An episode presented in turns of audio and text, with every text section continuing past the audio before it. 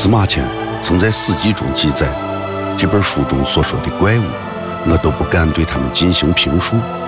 这就是中国的先秦古籍，一部荒诞怪异的作品《山海经》。乱谈《山海经》。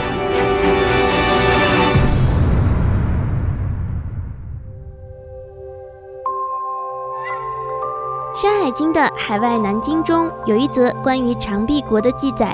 长臂国在海外的东面，那里的人正在水中捕鱼，左右两只手各抓着一条鱼。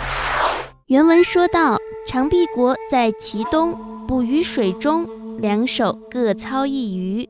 有人认为，所谓的长臂，并非世上真有手臂其长之足，不过是写作者为了表现此人的捕鱼动作而刻意突出其手臂，并非其人真有长臂，只是文中将其手臂凸显得特别长而已。《山海经》中展现了一个怪力乱神的世界，似幻似真，从古至今。